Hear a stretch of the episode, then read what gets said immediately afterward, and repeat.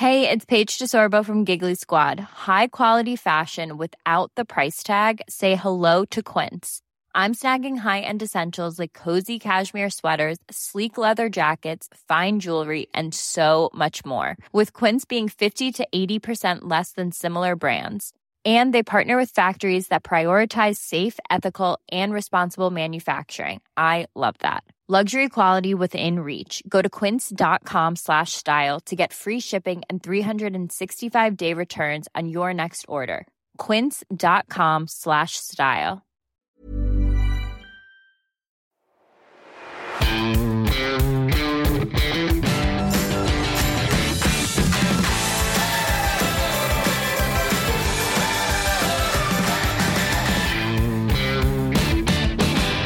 2021 ist ein Jahr, in dem sich gerade in der Bankenwelt eine ganze Menge geändert hat. Alle Bankfilialen in meinem Umkreis, wo ich immer Geld abgehoben habe, wurden in den letzten Wochen und Monaten komplett dicht gemacht. Häufig heißt es jetzt, entweder kontaktlos bezahlen oder im Supermarkt Geld abheben, wenn man nicht den Umweg über die Innenstadt nehmen will. Aber auch die Angebote der Filial- und Online-Banken haben sich geändert und sind in der Regel deutlich teurer geworden. Kurz bevor ich dieses Intro erstellt habe, kam von der DKB die Nachricht, dass sie das DKB Cash-Angebot ab dem 1.12. nicht mehr anbieten. Statt der Girocard und der Kreditkarte gibt es dann nur noch eine Debit-Kreditkarte. Die normale Kreditkarte kostet dann 2,49 Euro im Monat. Die Comdirect führt das gleiche Prinzip schon zum 1.11. ein. Bestandskunden können aber hier und auch bei der DKB die Girocards vorerst noch weiter nutzen. Ja, und dann kamen auch noch die Strafzinsen in Höhe von 0,5 Prozent ab einem Volumen von 50.000 Euro bei fast allen Banken. Beim Postbank Tagesgeld sogar ab 25.000 Euro. Ab sofort lohnt sich tatsächlich ein noch genauerer Blick auf die kleinen Details bei Girokonten, Kreditkarten, aber auch Neobrokern. Deshalb kommt Ratgebern und Tests in dem Bereich eine noch größere Rolle zu. Gerade um die Unterschiede bei den kleinen Feinheiten zu entdecken. Und genau darum geht es auch in Folge 197. Damit heiße ich dich herzlich willkommen zu einer neuen Folge des Finanzrocker Podcast. Mein Name ist Daniel Kort und ich habe heute zum zweiten Mal Sarah Zinnecker zu Gast. Sarah ist Wirtschaftsjournalistin und schreibt über Verbraucherthemen, Geldanlage und Altersvorsorge. Mittlerweile arbeitet sie beim Forbes Advisor und testet viele Angebote aus dem Finanzbereich gründlich und ausführlich. Das ist dann heute auch das Thema im Finanzrocker Podcast. Wir sprechen über die Tests von Girokonten, Kreditkarten und Neobrokern. Darüber hinaus geht es aber auch um die Gründe für die Vergrößerung des DAX, die momentane Inflation und die Unterschiede der Börsenplätze. Du siehst, volles Programm bei den Themen. Ja, und damit gehen wir jetzt ab zum Interview mit Sarah. Auf geht's. Meine Leitung geht heute nach Fuerteventura zu Sarah Zinnecker. Sie war im Januar 2018 schon mal im Finanzrocker Podcast zu Gast. Damals haben wir einen Rundumschlag gemacht mit ganz vielen Themen. Das wollen wir heute auch machen, aber erstmal willkommen zurück im Finanzrocker Podcast, Sarah. Hallo Daniel, danke. Ich freue mich. Ich freue mich auch, aber erstmal vorab, was machst du denn auf den Kanaren? ja, äh, eigentlich bin ich jetzt tatsächlich mit Freunden hier. Das war schon länger geplant, aber dadurch, dass das Wetter jetzt auch letzte Woche in Deutschland gar nicht so gut mehr war, also jetzt zumindest diese Woche, was ich höre, nicht so gut ist, freue ich mich jetzt einfach, dass ich die richtige Woche erwischt habe und versuche mich jetzt auch mal mit äh, quasi Homeoffice am Strand ne? oder mit Blick auf den Strand. Und das ist bisher auch ganz nett, muss ich sagen. Klappt ganz gut. Okay, na mich freut es auf jeden Fall, dass du trotzdem für das Interview zugesagt hast und ich bin auch sehr gespannt, äh, was du erzählen wirst. Das letzte Mal haben wir Ende 2018 ein Interview geführt. Damals warst du bei Finanztipp, heute arbeitest du für Forbes. Magst du vielleicht kurz erklären, was hinter Forbes steckt? Ich glaube, viele kennen den Begriff gar nicht. Äh, genau, also ich muss dich ganz kurz äh, korrigieren. Es ist nicht Forbes wirklich, sondern ähm, die Marke heißt Forbes Advisor. Mhm. Äh, das ist so ein bisschen wichtig, weil, also kann ich jetzt auch gleich gerne erklären, Forbes ist ja ein US-Medienunternehmen, muss man eigentlich mhm. sagen. Und manche in Deutschland kennen das sicherlich auch oder das bekomme ich immer wieder erzählt. Ne? Ach, da gibt es doch diese Liste der reichsten Menschen der Welt, ne? diese Forbes-Liste. Ja. Daher kennt man das vielleicht. Aber das ist ja wirklich ein sehr, sehr großes Unternehmen und die haben eben verschiedene Sparten. Und diese Advisor-Sparte ist eigentlich die Verbrauchersparte. Also mhm. in den USA nennen die das Personal Finance. Das soll also alle Themen abdecken, die so rund ums Geld, was du eben im täglichen Leben immer so für Finanzentscheidungen treffen muss, eben angeht.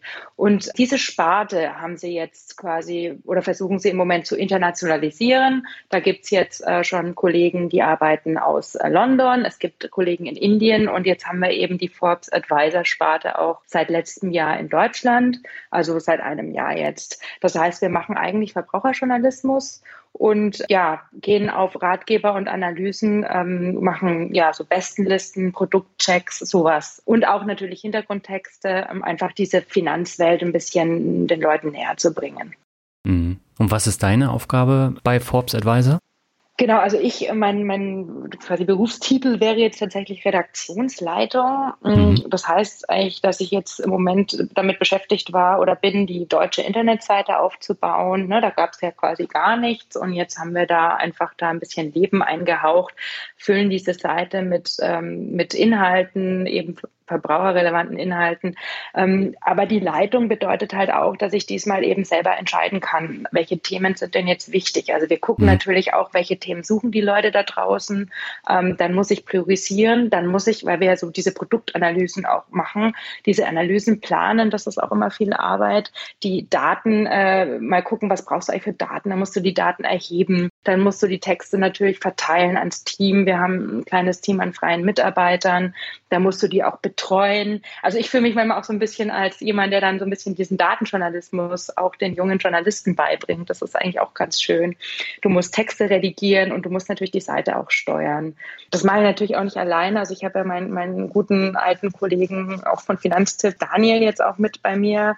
Und mhm. wir beide machen das eigentlich. Ähm, ja, und dann als Leitung musst du natürlich auch, bist halt ja verantwortlich für auch den Erfolg ne, der Seite. Also du musst, hast halt Ziele, dann klar, musst du auch reporten in die USA in diesem Fall. Genau, und wir versuchen halt die Seite jetzt auch immer besser zu machen und dann auch sichtbarer zu werden.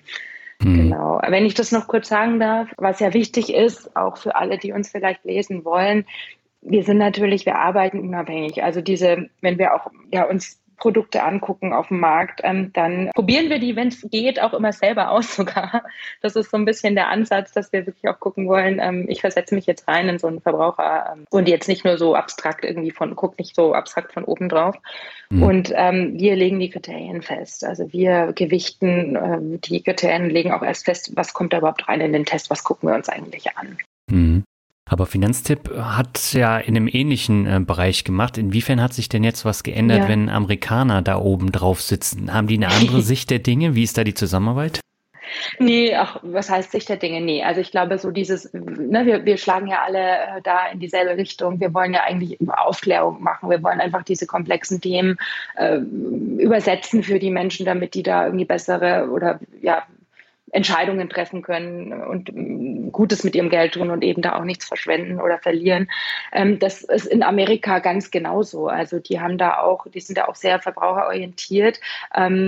Was, ja, was vielleicht interessant ist, Zusammenarbeit bedeutet eigentlich, wir stimmen uns eng ab, weil viele Themen, die hier zu Lande wichtig sind, ne, sind auch da drüben wichtig. Das heißt, man kann da richtig gut diskutieren. Man guckt auch ab und zu mal, wie unterscheiden sich so die Märkte. Man kann natürlich auf Wissen zurückgreifen. Also ich habe da viel Sparing, das ist ziemlich cool. Und ähm, dann kann man natürlich auch gemeinsam diskutieren, wie ziehst du so Analysen auf, auf welche Punkte musst du wirklich achten. Ähm, also das ist im Grunde das, was, was, was uns da auch vielleicht einen kleinen Vorteil bringt. Ähm, dann hast du natürlich Unterstützung. Also wir haben Leute, die für uns die IT machen, ne? die sitzen irgendwie in den USA. Dann haben wir Leute, die für uns ein bisschen mit auf Google gucken. Also da kann ich quasi auf ein großes Team zurückgreifen. Das, das macht das Ganze manchmal ein bisschen leichter, ja, tatsächlich. Hm. Jetzt gibt es ja in Deutschland schon diverse Verbraucherportale, die dann auch alles testen. Wir wissen mhm. alle natürlich, die sind nicht alle immer so unabhängig, was so die, die Tests angeht, wenn man sich so Check24 anguckt, da muss ich natürlich mhm. auch die Frage stellen, wie profitiert denn Forbes davon, dass ihr diese Tests macht? Ach so, ja. Ähm, also es ist ein bisschen die Frage jetzt zum Geschäftsmodell, ne, nehme ja, ich genau. an. Also lustigerweise ist es so, also wir sind jetzt halt ja dabei, die Seite aufzubauen und im Moment haben wir noch überhaupt keine Art von, ähm, ich sage jetzt mal, Monetarisierung dahinter. Also wir schreiben im Moment wirklich nur für die Leute. Das kann man natürlich etwas leichter machen, wenn da so ein Konzern dahinter steckt. Mittelfristig ist natürlich schon gedacht, aber das machen auch andere Seiten, dass man eben empfiehlt, wenn die Sieger feststehen, dass man dann über die Affiliate-Links oder über die Vermarktung von Siegeln und so weiter dann mhm. ähm, mittelfristig auch Geld verdient. Aber so weit sind wir noch nicht. Das haben sie für Deutschland im Moment noch nicht, auf, noch nicht ausge, ausgebaut. Da müsste jetzt auch erstmal dann natürlich ein Kollege vielleicht dazukommen, der diese ganze Vermarktung übernimmt. Wir haben auch noch kein PR-Team oder irgendwas in dem Sinne. Also wir machen noch keine Pressemitteilungen oder wir sind auch noch nicht groß in den Medien jetzt irgendwie, dass wir da zitiert werden. Das ist alles tatsächlich noch in, im Entstehen, aber es soll dann in diese Richtung gehen, wie, wie ich gerade gesagt habe. Genau, und unabhängig, das ist ja dann auch nochmal wichtig. Also das ja, kann ich nur noch mal wiederholen. Also das ist wirklich so, die lassen uns da ganz, ganz viel Freiheit, die vertrauen auf das, was wir glauben, was wichtig ist. Also natürlich muss ich meine Analysen, meine Kriterien abstimmen mit den Kollegen. Und wie ich ja schon gesagt habe, wir gucken halt wirklich, wenn es irgendwie geht, dass wir diese Produkte, also wir haben, später sprechen wir noch über den Broker-Test. Mhm. Ich habe dann halt überall Depots eröffnet. Ich gucke mir das halt dann wirklich an. Und das ist bei anderen Themen genauso, ob es jetzt ums Carsharing geht, ob es um, was weiß ich, um Girokonten geht, Kreditkarten. Also soweit wir können, versuchen wir, äh, das selber auszuprobieren. Und das, das finde ich halt das Tolle, dass da jetzt quasi, dass wir diesen, diesen Entscheidungsspielraum haben und da wirklich auch Akzente setzen können. Oder wir wollen ganz ähm, speziell darauf gucken, wie ist die Usability, wie ist die User Experience, also kann man sich intuitiv durch dieses Angebot irgendwie durchklicken oder ähm, ist das alles logisch aufgebaut, ähm, einfach zu verstehen, wie viele Informationen werden auch bereitgestellt. Und das ist neu und das kommt auch, das ist der Impuls, der so ein bisschen aus den USA auch kommt, äh, dass du wirklich guckst, also die nennen das in den USA Educational Content, ja, mhm. wird auch wirklich erklärt wie kann ich eine Order ausführen? Was ist äh, irgendwie eine Limit Order? Gibt es vielleicht ein Tutorial? Gibt es ein Video dazu? Oder gibt es ähm, zumindest eine Stichwortliste? Also irgendeine Art und Weise, wie dann näher erklärt wird, äh, wie das Produkt funktioniert. Das kann ich zum Beispiel sagen, das haben wir in der Vergangenheit äh, so eigentlich nie mit einbezogen und das finde ich einen ganz spannenden äh, Punkt, dass wir das jetzt halt mit reinnehmen können in die Analysen. Hm. Aber machen das jetzt nicht gerade viele Finanz-YouTuber? Die zeigen ja auch immer, wie das alles funktioniert und testen es ja so dann auch, ne? mit dem gleichen Hintergrund. Am Ende steht der Affiliate-Link. Das stimmt, klar. Du kannst ja gerne auch ein YouTube-Video angucken, aber ich meine nur, dass das in unsere Analyse einfließt. Mhm. Also wenn ich jetzt einen Test mache oder eine Analyse, dann habe ich halt jetzt nicht immer nur die Gebühren, und vielleicht, weiß ich nicht, die Funktionalitäten von einem Produkt, sondern ich kann auch zu 10 oder 15 Prozent oder sogar 20 Prozent einfließen lassen. Äh, habe ich genügend FAQs auf der Seite? Ja, habe ich eben die Tutorials auf der Seite? Und klar, okay, du, du meinst jetzt, du kannst dann auch woanders quasi das erklären, äh, also genau.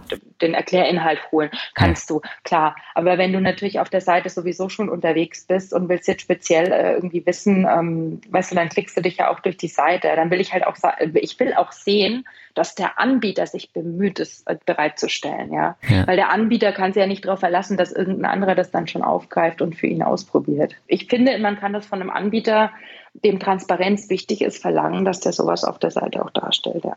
Mhm. Na, ich bin auf jeden Fall gespannt, was du da gleich noch erzählen wirst. Lass uns mal mit dem Thema anfangen, was die deutschen Börsen im September beschäftigt hat, nämlich die Vergrößerung des DAX. Im September wurde der DAX von 30 auf 40 Unternehmen vergrößert und neu ausgerichtet.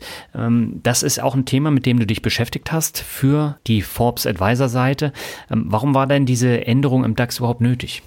Ja, genau. Also das war ja ein richtig großes Ding. Ne? Also über 30 Jahre gibt es den DAX schon und immer nur mit 30 Werten. Der hat ja auch, ich glaube, 80 Prozent äh, des Börsenwerts deutscher Unternehmen ausgemacht. Also die deutsche Wirtschaft richtig gut repräsentiert. Und dann fragt man sich ja schon, ja, was soll das jetzt eigentlich? Ne? Und dann habe ich äh, wirklich da mal wieder, äh, also bin ich rein, ich habe quer gelesen, habe nicht so wirklich gefunden, was steckt dahinter. Dann bin ich wirklich, ähm, habe gesprochen mit dem Andreas von Brevern von der Deutschen Börse, der mir das alles mal ein bisschen äh, aufgeschlüsselt hat. Also mhm. Auslöser für dieses, ich würde jetzt fast mal sagen, Facelifting sogar, ne? also die, das neue Gesicht des DAX nach außen ja. auch oder so ein Neustart nach außen, war eigentlich der Skandal um Wirecard, also diesen Zahlungsdiensteanbieter. das war im Sommer 2020. Das haben ja viele auch vielleicht von euch Hörern sicherlich mitbekommen. Ne? Da gab es ähm, ja dann den Betrug, also ging es um Gelder auf Konten, die nicht existiert haben. Das Unternehmen musste dann Insolvenz äh, anmelden und der Börsenkurs ist innerhalb von weniger Tage also richtig, richtig abgestürzt. Und das war im Juni 2020 so. Ja. Und dann ähm, ist jetzt, hast du da im DAX ein Unternehmen, was äh, gerade insolvent wurde, auch noch mit Betrugsvorwürfen und möchtest das ja als äh, quasi DAX, als Marke, ne, Indexanbieter DAX, eigentlich nicht da drin haben mehr. Mhm. Aber äh, dein Regelwerk, also deine Vorgaben, wie du den, ne, den Index zusammenstellst, äh, hat so einen Fall halt nicht drin. Also es ist einfach nicht vorgesehen und ähm, du kannst eigentlich nicht handeln, weil du gar nicht die Basis dafür hast, also ne, die, die Regeln dafür. Mm, was dann dazu geführt hat, dass es irgendwie zu ähm, naja, dass Marktteilnehmer, also die, so eine Marktkonsultation, äh, nennen die das, äh, stattgefunden hat. Also sowohl DAX-Unternehmen oder überhaupt Wirtschaftsunternehmen als auch ähm, Teilnehmer der Börse äh, oder Vertreter der Börse und auch Anleger haben sich halt zusammengeschlossen, haben überlegt, was machen wir denn jetzt? Und haben dann also festgelegt, eigentlich dieses Regelwerk anzupassen und zu ändern. Und mittlerweile gibt es jetzt also eine neu formulierte Insolvenzregel, hat mir Herr von Brevan erzählt, ähm, die jetzt also vorsieht, dass man jetzt ein insolventes Unternehmen immer innerhalb von zwei Tagen äh, aus dem DAX nehmen kann. Und ansonsten war es halt so, man musste warten bis zur nächsten äh, regelmäßigen Überprüfung. Das wäre dann eben erst im September gewesen. Ja. Und hm. dann hat man das aber angepasst. Letztlich hat es dann aber auch noch bis Ende August gedauert, bis das Unternehmen dann tatsächlich rausgeflogen ist aus dem DAX. Genau. Und dann hatte man ja sowieso schon diese äh, Marktkonsultation dann durchgeführt und hat sich dann überlegt, also jetzt ähm, will jetzt nicht sagen, das Image äh, war angeknackst, aber ähm, dann hat man das halt zum Anlass genommen, das ganze Regelwerk sich mal anzugucken. Und dabei hat man auch festgestellt, dass eben ja die, der DAX, also der Indexanbieter vom DAX heißt Contigo, dass eigentlich viele ähm, Befugnisse gar nicht direkt bei denen lagen, sondern teilweise auch bei, bei der Börse selber noch. Und dann hat man also versucht, so diese ganzen Transparenzvorschriften zum Beispiel alle jetzt ins DAX-Regelwerk zu integrieren und nicht so äh, quasi beiseite zu lassen. Ähm, man sagt immer, oder mir wurde gesagt, ne, damit die in Zukunft auch schneller reagieren können, wenn mal wieder ja, so, ein, so ein Fall passiert. Ja, und ich glaube, dass man jetzt auch noch aufgestockt hat, ähm, scheint mir eher so eine, so eine Sache von, von, ja, vielleicht ist es so ein bisschen Marketing. Also sag ich jetzt, das ist meine Meinung, äh, zu sein. Ich meine, das ist natürlich für ein Unternehmen immer toll, wenn es sagen kann, ich bin jetzt im DAX vertreten. Ja, ich gehöre zu den, den 40 größten äh, Unternehmen Deutschlands.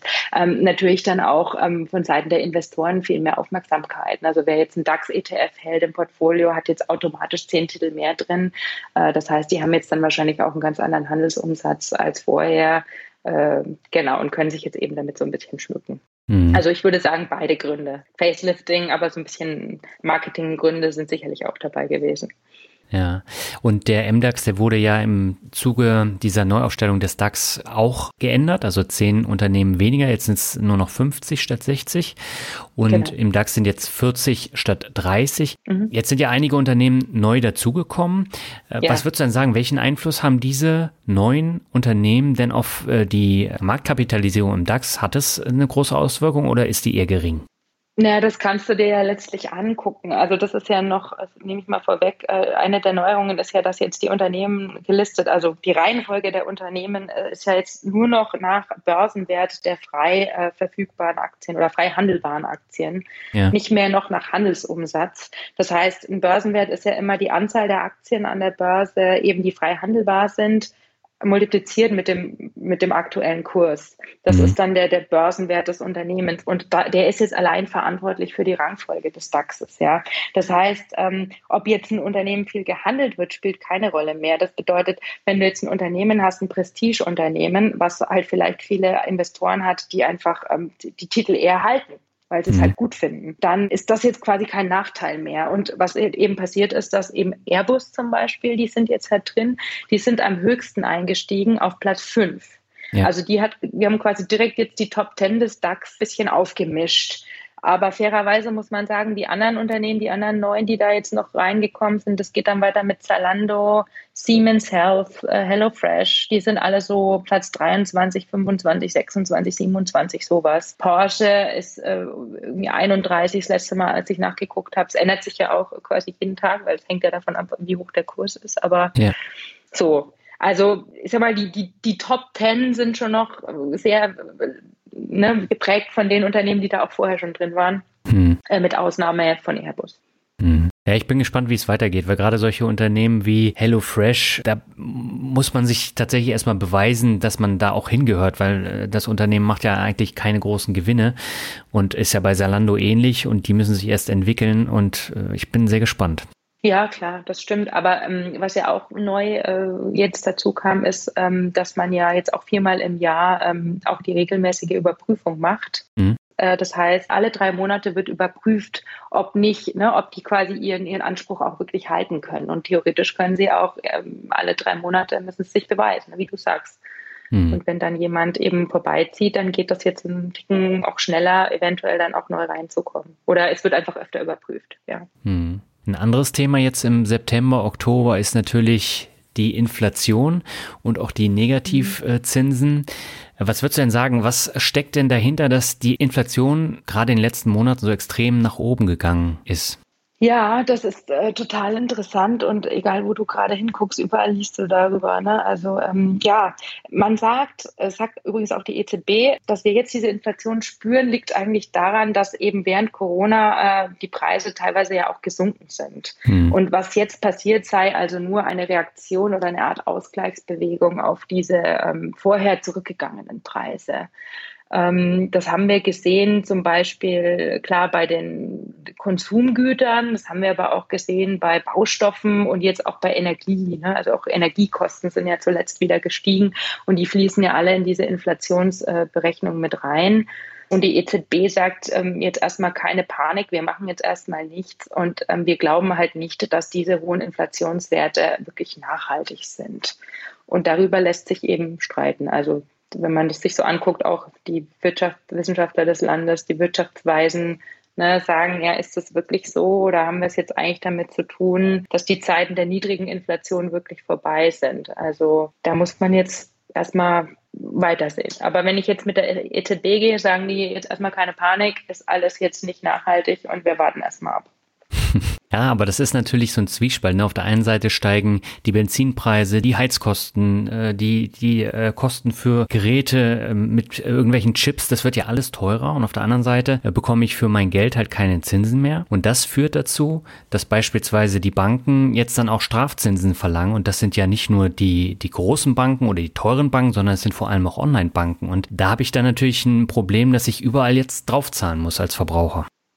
Mhm, das ist interessant. Also du meinst es quasi Girokonten, ähm, die Negativzinsen bei Girokonten, meinst du? Genau, genau. Diese sogenannten ja. Strafzinsen. Ne? Strafzinsen. Ja, ich habe das auch gesehen in unserem Girokonten äh, in der Analyse, aber soweit ich mich erinnere, war das ja doch nur für doch höhere Beträge. Ne? Also was heißt höhere genau. Beträge? Ich glaube, ab 50.000 geht es mittlerweile los. Ja, ab 50.000, aber zum Beispiel bei der Postbank ist es so, da zahlst du ab äh, 25.000 Euro Tagesgeld auch schon mal was. Und wenn du jetzt selbstständig mhm. bist und äh, du hast dann ein Girokonto, wo du dann eben auch Geld vorhalten musst, mhm. falls mal schwächere Monate kommen oder nochmal irgendwie so, eine, äh, so ein Corona-Lockdown, mhm. ähm, dann wird es natürlich schwierig. Dann zahlst du ja für das Geld, was du bunkerst, dann äh, Strafzinsen. Ja, aber da würde ich auch immer noch sagen, es gibt auch noch genügend Banken, die das eben nicht machen, die sich irgendwie in ihrem Geschäft noch so also einfach ein gutes Geschäftsmodell haben oder sich irgendwie entsprechend ähm, also gut wirtschaften, dass sie sagen, wir können das auch ohne Strafzinsen anbieten. Und da bin ich dann eben wieder dabei zu sagen, naja, dann ähm, Wettbewerb belebt das Geschäft. Also dann müssen die Leute halt wechseln zur Not. Ne? Also ich denke, wir haben immer noch Ausweichmöglichkeiten. Aber natürlich, du hast recht, das spitzt sich alles zu. Weil wenn du nochmal zur EZB zurückkommst, natürlich haben die jetzt einen Druck zu handeln. Aber was würde denn passieren, wenn sie dann die Zinsen äh, erhöhen? Also das erschüttert ja dann auch wieder andere Bereiche. Mhm. Ne? Dann, dann wissen wir nicht, was am Aktienmarkt zum Beispiel abgeht, wenn das passiert. Dann haben wir diese ganze Debatte rund um die Staatsschulden. Ja, was machen? Das ist ja auch immer so ein bisschen so ein unausgesprochener Vorwurf. Ich habe mal die Metapher gehört ähm, von auch einem Wirtschaftsprofessor, der meinte, naja, äh, die sind jetzt abgehoben wie mit so einem Flugzeug, haben die Zinsen quasi gesenkt und jetzt fliegen sie so auf diesem niedrigen Zinsniveau. Ja? Und mhm. eigentlich, wenn du das jetzt wieder erhöhen würdest, was passieren würde, wäre, der Flieger landet nicht sanft, der würde auf jeden Fall crashen. Ja, also wir haben ja damals, die Niedrigzinsen kamen ja auch aus dieser Idee heraus, auch von Draghi damals. Ähm, also Griechenland war ja quasi de facto pleite und ähm, die Risikoaufschläge auf diese Staatsanleihen, also auf die quasi Staatsfinanzierung waren so hoch, dass sie eigentlich also vor der Pleite standen. Und was mhm. wäre passiert, wenn dieses Land pleite gegangen wäre? Ne? Dann wäre, damals war ja diese Furcht, ja, dann bricht der Euro auseinander. Und ich glaube weiterhin, dass die EZB, also ich glaube an das, was der Draghi gesagt hat, ne? also whatever it takes, das wird nicht passieren. Ich weiß nicht, was sie sich einfallen lassen, aber bevor die diesen Euro äh, riskieren und dass uns da alles um die Ohren fliegt, werden die irgendwas sich einfallen lassen müssen. Und sei es nur, dass man zum Beispiel dieses Inflationsziel ist ja bei uns, bei der EZB, der alleinige Statut. Ne? Bei bei, äh, bei der FED hast du ja noch andere Kriterien, das sind, glaube ich, doch vier. Also unter anderem mit auch die Arbeitslosigkeit zum Beispiel, mhm. dass man das vielleicht breiter aufstellen muss. Ja, dass man sagt, man guckt jetzt nicht nur, die, die Zinspolitik hängt nicht nur an der Inflationsrate. Also ich bin gespannt. Aber ich möchte tatsächlich jetzt gerade auch nicht äh, in, in, die, in den Schuhen von Frau Lagarde stecken. Also ich, ja, genau, es ist, äh, es ist echt äh, vertrackt. Ja. ja, naja, vor allen Dingen, das Problem hierzulande ist ja einfach, dass äh, viele Menschen nicht auf die Aktienmärkte setzen. Und das heißt, sie kämpfen auf der einen Seite natürlich mit der Inflation, auf der anderen Seite kämpfen sie mit den nicht vorhandenen Zinsen für Tages- oder Festgeld. Und dann ja. geht es natürlich wieder darum, jetzt muss ich wahrscheinlich für mein Konto noch Geld bezahlen, alles wird teurer und wie soll ich das alles finanzieren? Und ähm, das ist schon hart, also für viele Menschen in Deutschland. Ja, das ist total hart, das verstehe ich auch. Aber mhm. ähm, gut, die Zeiten, was soll ich da, ne? Die Zeiten irgendwie ändern sich und ähm, wir wissen ja, wir haben das ja auch jetzt untersucht, also nicht wir, sondern man, also dass man ja langfristig durchaus mit Aktien, wenn man es richtig angeht, ne, wenn man ja. jetzt nicht auf einen Wert setzt, das wissen wir ja, sondern breit streut und so weiter über die Jahre und sich dann schlafen legt und dann irgendwann nach 30 Jahren wieder wenn man das so macht, dann hat man ja eigentlich Teil an der, am Wirtschaftswachstum der Welt. Und wenn ich mhm. jetzt irgendwie daran glaube, dass die Weltwirtschaft schon wachsen wird, weil es immer wieder Innovation gibt und diesen Anreiz, neue Technologien zu entwickeln und so weiter, dann, dann wird sich langfristig das Vermögen nach oben entwickeln müssen. Mhm. Und dann muss man das diesen, ich verstehe ja, wenn jemand also Vorbehalte hat und ich weiß auch, dass aus der Vergangenheit natürlich Geschichten bekannt wurden, wo das alles äh, nicht gut gelaufen ist. Aber da müssen wir jetzt auch irgendwie einen Schritt nach vorne gehen. Da müssen wir jetzt auch irgendwie drüber wegkommen. Und ich glaube, also ich weiß jetzt nicht, ähm, wie du das wahrnimmst, Daniel, aber jetzt so die, die Generation, ähm, ja, vielleicht eher so jetzt unser Alter, die machen das doch jetzt auch. Also ich habe schon das Gefühl, dass sich was ändert. Äh, ja, wir sprechen ja später noch über die Broker, ne? aber es wird ja jetzt auch immer einfacher und immer günstiger und billiger. Also man hat ja jetzt teilweise schon fast keine Ausrede mehr, es noch nicht zu machen. Mhm. Genau. Ja, äh, bevor wir zu dem Broker kommen, lass uns doch nochmal über mhm. die Girokonten äh, sprechen. Ich habe sie ja, ja, eben schon mal erwähnt.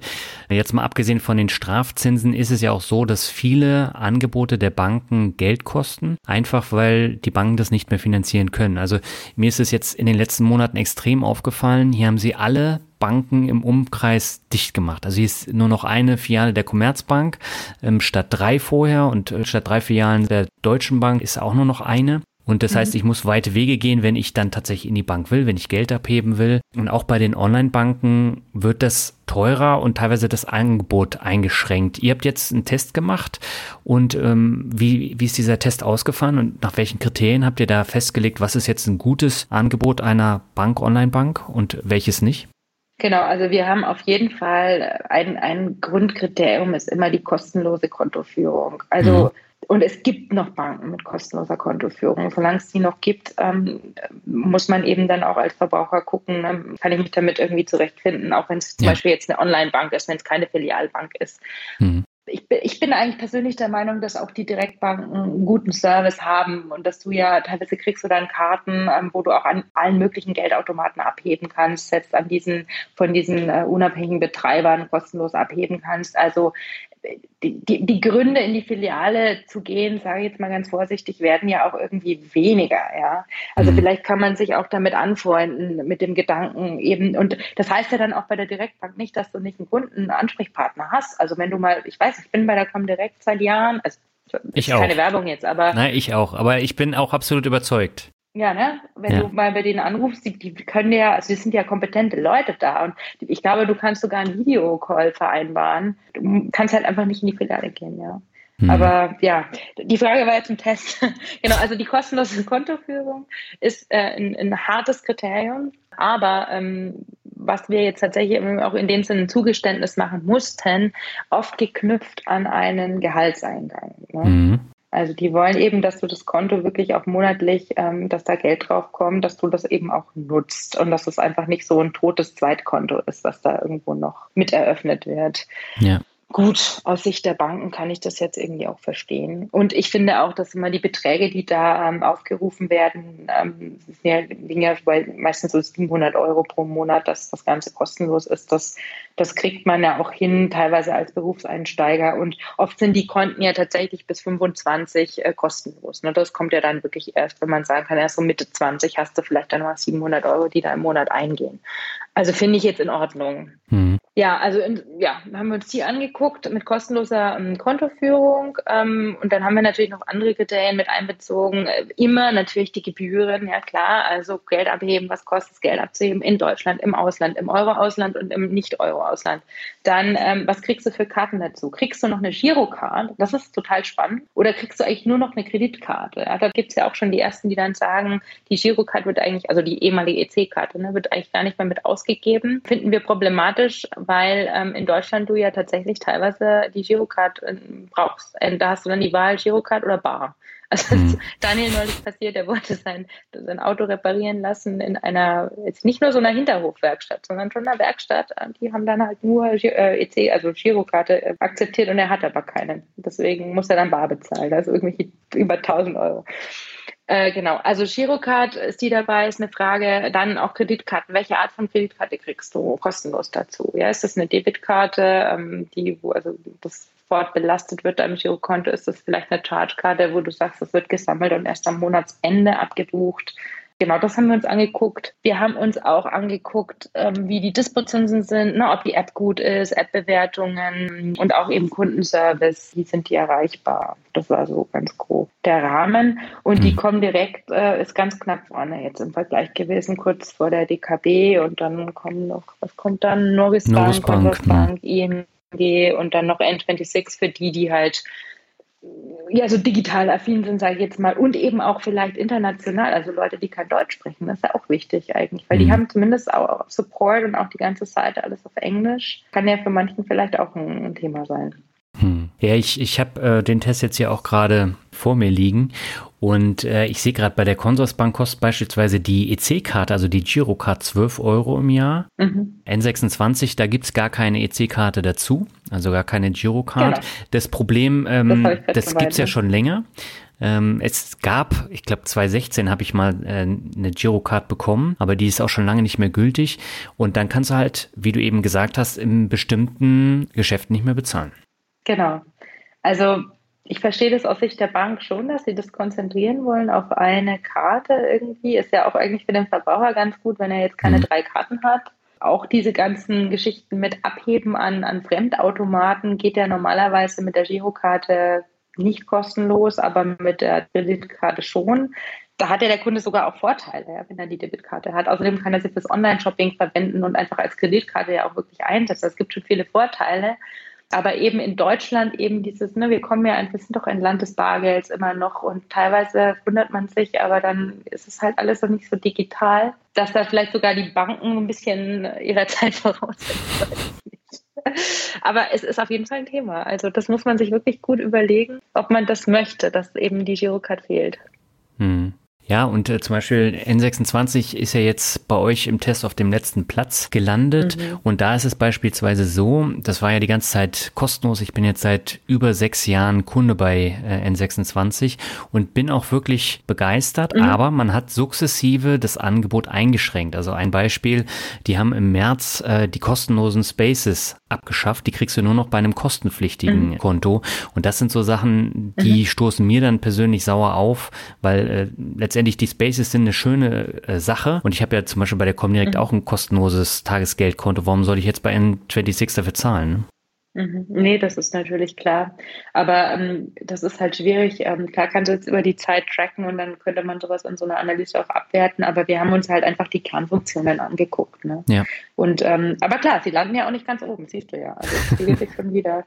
Das muss man halt abwägen. Also ja. klar, aber ich verstehe, dass du da frustriert bist. Klar. Aber man hat, glaube ich, auch mittlerweile, wenn man das Konto eröffnet bei N26, na, dann gehen die direkt auf dieses eine kostenpflichtige Modell und du musst das erst umstellen. Also es ist gar ja. nicht so transparent, dass man das sofort sieht. Es gibt auch noch ein kostenloses. Ne? Klar, mhm. die versuchen, ja, versuchen natürlich auch die, das andere Modell eher durchzusetzen. Ja, auch die müssen Geld verdienen, ne? Ja, die müssen irgendwie tatsächlich auch Geld verdienen. genau. Ja, ich kann das ja auch alles nachvollziehen. Aber man muss tatsächlich dann auch schauen, mhm. wie ist dann auch die Konkurrenz. Und äh, ich meine, ich bin bei Comdirect, DKB und N26 mit Girokonten und ähm, mhm. also DKB und Comdirect sind wirklich deutlich vor äh, N26, muss ich ganz ehrlich so sagen. Also es ja. ist ähnlich wie bei euch im Test. Und das äh, sage ich jetzt als genau. langjähriger äh, Kunde von diesen Banken. Genau, also wie gesagt, aber da, ne, auch so zum Beispiel Daniel, ich denke, ich hoffe, ich kann jetzt für ihn sprechen. Er ist auch bei N26 auch schon seit Jahren. Er ist einfach happy, weil er ist halt so ein totaler, der ist halt so richtig digital. Daniel macht alles mit dem Handy. Also ich habe mittlerweile schon mehr, aber er ist wirklich so und er fand das einfach von vornherein super, auch dieses User Interface und so. Ja. Das ist halt einfach schön, ja. Es macht halt mehr Spaß. Das kann ja auch ein Grund sein. Ne? Ja, absolut. Und dann kannst du ja um Zweifel ich meine, du hast jetzt drei Girokonten, das finde ich jetzt ein bisschen viel. Ich weiß nicht, wofür du die nutzt, aber. Hat alles seinen äh, Sinn und Zweck. aber als Selbstständiger musst du ja eh nochmal ein bisschen anders äh, handhaben als, als andere. Richtig. Und ähm, also ich habe für alles tatsächlich den Verwendungszweck ist nicht so, dass äh, das jetzt äh, einfach nur so rumliegt. Auf der anderen Seite muss ich natürlich auch testen, weil wenn ich darüber berichte und auch Artikel Klar. schreibe, dann muss ich natürlich wissen, worüber ich schreibe, ne? weil sonst macht es keinen Sinn. Das ist ja bei euch ähnlich. wieder das Argument, ne? Ja, genau. Sehr gut, genau, genau. ja, ich versuche dann immer nur meinen engen Freundeskreis und Kollegenkreis so zu halten, dass jeder irgendwo ein Konto hat, weißt du, dann kann man das auch ganz gut immer äh, austesten. Geht. Ja, ähm, du hast auch einen Test mit Kreditkarten gemacht. Du hast eben die Begriffe schon mal erwähnt. Magst du sie vielleicht noch mal kurz äh, vorstellen? Also, wo liegen denn die konkreten Unterschiede zwischen einer Revolving-Karte, einer Debitkarte und einer Charge-Kreditkarte? Ja, also vielleicht von der Reihenfolge her, die Debit ist eigentlich die einfachste Kreditkarte. Also du kannst die immer einsetzen wie eine Kreditkarte. Ich sage immer, du kannst halt damit online irgendwas kaufen, kannst einen Flug buchen oder kannst irgendwie Online-Shopping machen. Kannst ja mit einer EC-Karte nicht. Ne? Also klar kannst du mhm. eine Lastschrift machen, aber nicht in dem Sinne.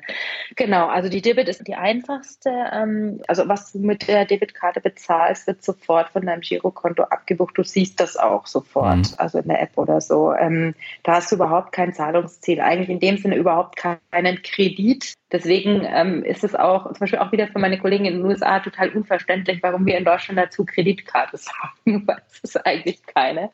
Und viele Leute schätzen das aber, habe ich auch erfahren in Gesprächen, weil du halt sofort siehst, äh, was auf deinem Konto los ist. Also da musst du keine Angst haben, dass du irgendwelche Ausgaben vergisst, die dann irgendwann erst später abgebucht werden, sondern du mhm. weißt einfach immer ganz genau, wie viel Geld du hast. Und das, glaube ich, finden viele Leute gut. Ähm, die Debit hat aber den, das, naja, das Problem ein bisschen, dass sie also jetzt nicht überall funktioniert, also meistens schon, aber zum Beispiel, wenn jetzt jemand wie ich gerne und viel reist und dann ab und zu dann doch den Mietwagen buchen will, gibt es halt Mietwagenfirmen, die akzeptieren die nicht. Mhm. Sondern die wollen eine Karte, ähm, die eben wirklich eine Kreditlinie auch bietet, auch wenn die dann vielleicht nur einen Monat lang ist, also das quasi am Monatsende irgendwie abgerechnet wird. Die wollen dann ähm, diese sogenannte Charge Card, also die sammelt eben die Ausgaben über eine gewisse Zeit und dann wird äh, irgendwie abgebucht, einmal gesammelt.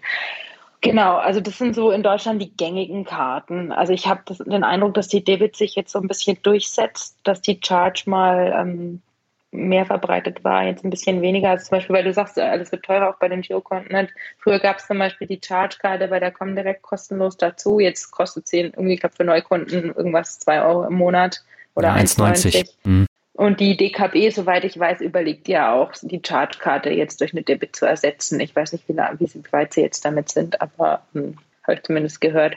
Ja, und dann haben wir noch die Revolving-Karte. Auf Deutsch sagst du dann immer, das ist die Kreditkarte mit Teilzahlungsfunktion. Die ist ein bisschen tricky. Es ist eigentlich mhm. eher für Profis. Also das ist eigentlich die Kredit, die echte Kreditkarte, in Anführungszeichen echte, so wie sie zum Beispiel auch in den USA eigentlich verwendet wird. Das heißt, du nimmst wirklich einen Kredit in Anspruch die ganze Zeit und du mhm. zahlst einfach immer nur eine gewisse kleine Rate, vielleicht drei oder fünf oder zehn Prozent monatlich zurück, hast aber eigentlich, also konsumierst permanent auf Pump und zahlst darauf dann auch immer entsprechend, also hohe Kreditzinsen tatsächlich. Mhm. Also anstatt dass du die dann halt tilgst, ne, deine Schulden tilgst, zahlst du halt dann deine Zinsen, weil das, naja, dann halt weniger ist als dein, deine Schuld, aber über, über die Jahre, also kann sich dann natürlich auch viel, können sich viele Schulden ja aufbauen. Und ähm, insofern ähm, kann das auch gefährlich sein. Ne? Und wir Deutschen sind doch eher immer bemüht, uns nicht zu verschulden, würde ich jetzt mal so ganz, ne, ganz generell mal sagen. Und deswegen ist uns diese, diese Art der, der Nutzung der Kreditkarte eigentlich wahrscheinlich eher fremd. Mhm. Gleichwohl gibt es halt auch Anbieter, die, also die meistens eben nicht irgendwelche Banken sind, wo du auch ein Girokonto hast, sondern eben eigene Anbieter, die eben diese Teilzahlungsfunktionskarten anbieten. Und die haben halt auch eigentlich ganz gute Features. Also die sind, oft haben die richtig, also die verlangen zum Beispiel keine Gebühr, wenn du in fremd, fremder Währung bezahlst. Ja. Also da zahlst du ja sonst gern mal 1,75, teilweise auch bis zu zweieinhalb Prozent des Betrages einfach mal an Gebühren. Und diese Revolving-Karten verzichten oft darauf. Genauso Abhebegebühren im Ausland und so weiter. Das ist alles, kann alles sehr günstig sein. Mhm. Aber wenn du vergisst, eben dein, dein, dein Kredit, deine in Anspruch genommene Summe dann rechtzeitig zu tilgen, dann zahlst du halt richtig. Also da gehen die, die Zinsen hoch bis irgendwie, ich glaube, fast 20 Prozent und das ist dann schon viel. Also man muss es halt, man muss es halt gut im Blick halten und man muss dann immer gucken, kann, also wirklich, wann ist der Stichtag meiner Abrechnung und da muss ich das Geld wirklich überweisen. Also oft muss man, ja, mittlerweile wird es auch abgebucht. Manche Karten sagen, wir buchen es ab, manche sagen, du musst es wirklich überweisen. Ne? Wenn du dann die Überweisung vergisst, hast du Pech gehabt. Mhm. Also das, ähm, da ist man halt schneller so ein bisschen in, die, in der Gefahr, dass man halt mal was vergisst und dann doch irgendwie mal Zinsen zahlt, die man sich auch hätte sparen können. Mhm. Ja, bei den Amerikanern ist es ja ein ganz anderes System. Ne? Also da kriegst du ja auch Punkte für deine Kreditkarten und wenn du da jetzt neu anfängst, dann hast du diese Punkte erstmal gar nicht und kannst dir teilweise gar keine Sachen kaufen. Ich finde es völlig skurril. Äh, das heißt, ja. du musst dich verschulden, damit du dir überhaupt irgendwas kaufen kannst. Ich glaube, bei äh, Mieten ist mhm. es teilweise auch so, du kriegst keine Wohnung, wenn du kein, keine Kreditkartenpunkte hast. Ich finde es völlig, völlig mhm. Äh, strange. Ja, das ist ein ganz, ganz anderes System. Aber äh, wie gesagt, auch die Nutzung der Kreditkarten. Man hat ja teilweise auch zahlreiche Kreditkarten für verschiedene Zwecke. Ne? Eine ja, nur zum genau. Reisen, eine nur fürs Shopping hier. Und ähm, ich habe sogar gehört, was eine Kollegin erzählt hat, dass du musst auch aufpassen in den USA, wenn du eine Kreditkarte gar nicht mehr nutzt, weil du sie vielleicht gar nicht mehr brauchst. Wenn du die kündigst, dann wird das quasi negativ ausgelegt. Dann wird quasi dein, dein, dein Äquivalent, also Schufa-Score, verschlechtert sich dann, weil du sie kündigst. Ja? ja. Also das muss man sich irgendwie mal vorstellen. Das ist echt absurd. Das war auch eines der Themen, wo, also wo ich gut erklären musste, was, also der Unterschied der, der beiden Märkte. Das haben die am Anfang gar nicht verstanden, dass, sie, dass ich gesagt habe, es reicht doch ein Kreditkartentest, wenn wir einen Kreditkartentest machen. Und die so, du musst doch jetzt, hast doch jetzt irgendwie zehn, du musst doch jetzt bestimmt zehn Tests oder so machen. Ja, so, nee. Ähm, aber eigentlich ist es ja gesünder. Also da bin ich schon sehr irgendwie dabei, dass ich finde, also aus Verbrauchersicht, dass es besser ist, eben sich nicht zu verschulden. Hm. Aber diese Revolving-Karten, die gibt es halt nicht mit den Girokonten dazu, sondern das sind dann diese genau. separaten genau. Kreditkartenanbieter. Genau, genau. Also zum Beispiel ich, ich, kann auch gerne mal ein paar nennen. Es ist wie immer keine Werbung, es ist einfach ja. nur, es gibt halt so ein paar. ähm, zum Beispiel, man hat die, die Barclay-Card, dann hat man die, die Kreditkarte von der Hanseatic Bank, äh, die, die schneiden auch ganz gut ab. Äh, die Santander kommt immer mal wieder, aber da muss man immer aufpassen auf, mit den Konditionen. Dann gibt es, was viele Leute kennen, ist diese Advancia, diese goldene Mastercard. Mhm. Das ist zum Beispiel die, wo man wirklich Geld überweisen muss und wenn man es vergisst, steckt man da richtig schnell äh, drin, dass man da große Beträge an Zinsen Zinsen zahlen muss. Okay. Ähm, PayPal hat eine Karte, Amazon hat eine, die ist wohl auch ganz gut jetzt auch im Test ähm, für Amazon Prime-Kunden. Aber wer das sowieso nutzt, kann sich die mal angucken, also mit ganz guten Konditionen. Naja. Hm. Ich verlinke den Test auf jeden Fall auch in den Shownotes und im äh, Blogartikel. Vielleicht äh, ganz kurz nochmal zu den Unterschieden. Gibt es denn da noch weitere Unterschiede zwischen diesen normalen Kreditkarten mit Girokonten und wenn ich eine Kreditkarte ohne Girokonto habe? Oder ist es tatsächlich nur dieses Revolving-Modell äh, versus Debit bzw. Charge? Ja, eigentlich ist es das. Also eigentlich kriegst du mit einem Girokonto nie eine Revolving-Karte und du kriegst mhm. eben immer seltener eine Charge-Karte. Das heißt, als Kunde musst du dir überlegen, vor allem für die Vielreisenden, ja, ist es vielleicht, ähm, kannst du sagen, nimmst du dir ein Girokonto mit einer Debitkarte, okay, und hast vielleicht noch ähm, daneben eine Revolving-Karte, die du halt auch für Mietwägen oder für Auslandsbezahlungen. Also zum Beispiel bei mir, mein Vater lebt in Chile, ich bin oft in Chile oder war ich oft vor der Pandemie, ähm, dann wird, werden einfach meine, meine Zahlungen gebührenfrei da abgerechnet. Also das ist halt schon cool, weil auch wenn du dann viel reist und so, dann schleppert sich einfach. Also das merkt man dann schon. Fand ich, fand ich, fand ich immer ganz gut. Und ähm, diese Revolving-Karten haben ja dann auch manchmal noch ein längeres Zahlungsziel. Also das heißt, bis zu sieben Wochen ne, kannst du auch mal über einen Monat wechseln. Wenn du mal irgendwie eine große Reise vorfinanzieren willst mit ein paar tausend Euro, kannst du dann äh, eben noch mal aufs Gehalt warten und dann kommt es irgendwie alles erst ein paar Wochen später äh, zum Abzug. Mhm. Aber das ist wirklich auch eine Typfrage. Und ich verstehe das wirklich, wenn jemand sagt, hey, ich möchte einfach wissen, wie es auf meinem Konto aussieht. Und dann ist es auch völlig okay. Ich glaube, wichtig ist, dass man halt weiß, wie man eine Karte nutzen möchte, also welche Karte passt zu mir und dann eben auch die, die Limits kennt ne, von den Karten. Also was kann eine Karte und was kann die Karte halt nicht. Mhm. Ja, ganz äh, wichtiger Punkt. Mir ist es auch immer lieber, wenn ich weiß, was auf meinen Karten dann drauf ist. Ich überweise mir dann äh, tatsächlich auch immer die Summe, die dann abgezogen wird, normalerweise schon vorher auf die Kreditkarte, damit ich genau weiß, was auf meinem Girokonto dann noch ist. Aber das ist eine Typfrage. Ja, ich, ich glaube schon, ja, genau. Ja. Aber genau, also ja, man kann, genau, man kann die ja auch vorab irgendwie schon aufladen, dann hast du, weißt du, okay, so viel Geld ist jetzt drauf und, und mehr, ähm, mehr gebe ich dann auch nicht aus, ne? Ja, genau, genau. Ja, du hast den Online-Broker-Test schon angesprochen. Lass uns mal darüber noch ein bisschen sprechen. Ihr habt euch da auf die Neo-Broker konzentriert. Warum? Ja, also wir haben uns eigentlich, also die Grundgesamtheit nenne ich das immer, also wenn ich dann erstmal gucke, wen nehme ich da eigentlich erstmal rein in die, in die, in die erste Analyse, waren eigentlich Online-Broker. Mhm. Also das sind eigentlich die, äh, sag ich jetzt mal, Unternehmen, die sich so auf den Wertpapierhandel wirklich spezialisiert haben und eben unabhängig von der Bank, von einem Girokonto funktionieren. Ja. Wir haben also uns die Online-Broker mal angeguckt und eben absichtlich nicht diese Depots, die mit einem Bankkonto einhergehen, weil einfach das vom Gebührenmodell mittlerweile so einen großen Unterschied macht, weil eigentlich diese sage ich mal, Online-Broker mittlerweile wirklich alle mit diesen Flat-Fees kommen oder mit diesen ganz, ganz geringen Ordergebühren, mhm. wohingegen du ja bei den ähm, Depots, die an der Bank hängen, schon oft immer noch etwas, sage ich mal, komplexeres Gebührenmodell hast mit vielleicht einem Fixbetrag, aber dann hängt es immer vom Ordervolumen ab. Also das ist ein bisschen komplizierter nachzuvollziehen und oft auch einfach ein bisschen teurer.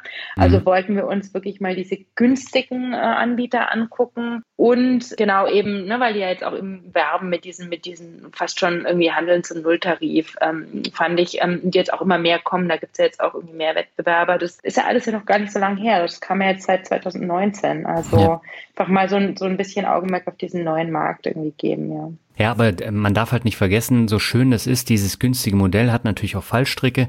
Der eine Fallstrick ist eben, dass man viel mehr handelt. Der zweite ist tatsächlich, dass die Beratung dann auch eine ganz andere ist. Also wenn ich jetzt mal irgendein Problem habe, bin ich bei diesen Neo-Brokern in der Regel aufgeschmissen, weil ich da keinen ans Telefon bekomme.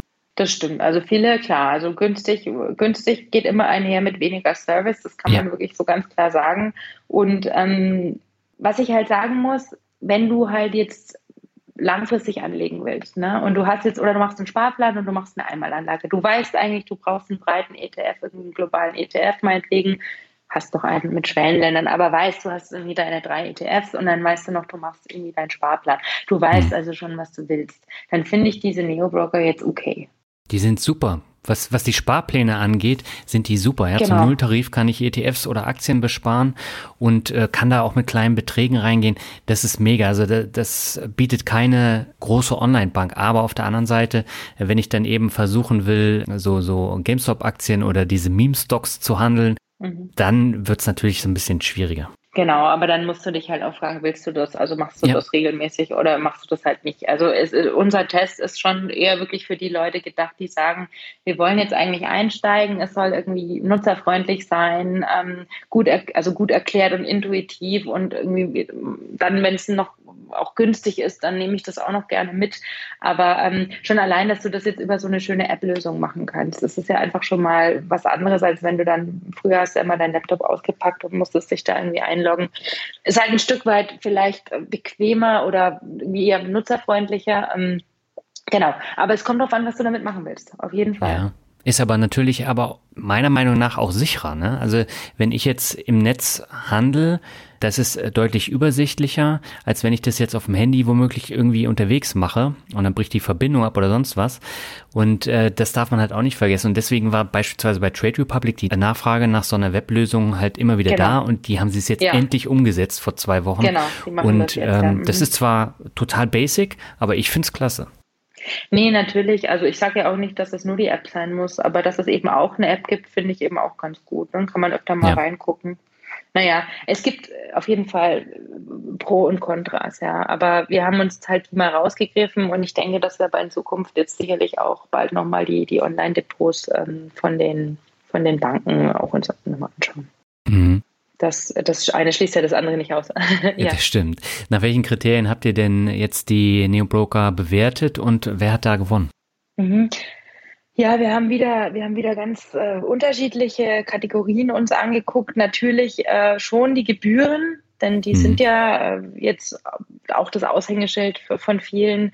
Aber wir haben uns zum Beispiel auch angeguckt, wie viele Handelsplätze kannst du denn wählen? Also hast du nur einen, der angebunden ist, oder hast du dann doch mehrere? Sind da auch etablierte dabei, wie jetzt meinetwegen die TradeGate Exchange, also die Börse TradeGate oder eben die Börse Xetra, wo einfach viel Handelsvolumen drüber geht, wo man liquide äh, äh, eben ist und eben gute, also meistens auch die, die, die, die Leitpreise, also die, die eigentlichen, die besten Preise bekommt?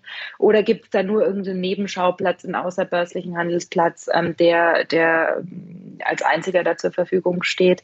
Wir haben uns äh, angeguckt, was du eigentlich handeln kannst, also wie groß ist die Auswahl an Wertpapieren, an, an Aktien, an ETFs.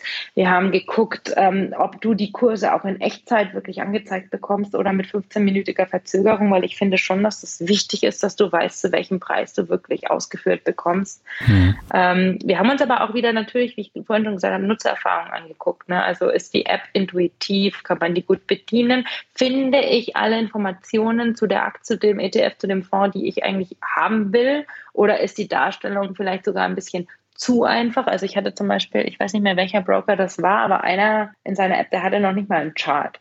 Also okay. mir, also das, das geht jetzt irgendwie auch nicht. Also ich will schon sehen, irgendwie, wie haben die sich jetzt entwickelt über das letzte Jahr oder so. Genau, und dann haben wir eben, was ich vorhin schon sagte, auch diesen Educational Content, also Erklärinhalte bewertet, also Videotutorials, ähm, wie man irgendwie eine Ordermaske benutzt, zum Beispiel ein Glossar, wichtige Börsenbegriffe, ist das erklärt. FAQs, wie ausführlich sind die, wie viele sind das, wie wird das erklärt, verstehe ich das? Gibt es eine Suchfunktion, was kriege ich alles raus über die Suchfunktion und so weiter. Mhm. Da haben wir uns, und das haben wir auch relativ hoch mit reingewichtet, ja, diesmal. Mhm. Mhm. Genau. Und die Frage war noch, wer hat gewonnen, ne? Ja.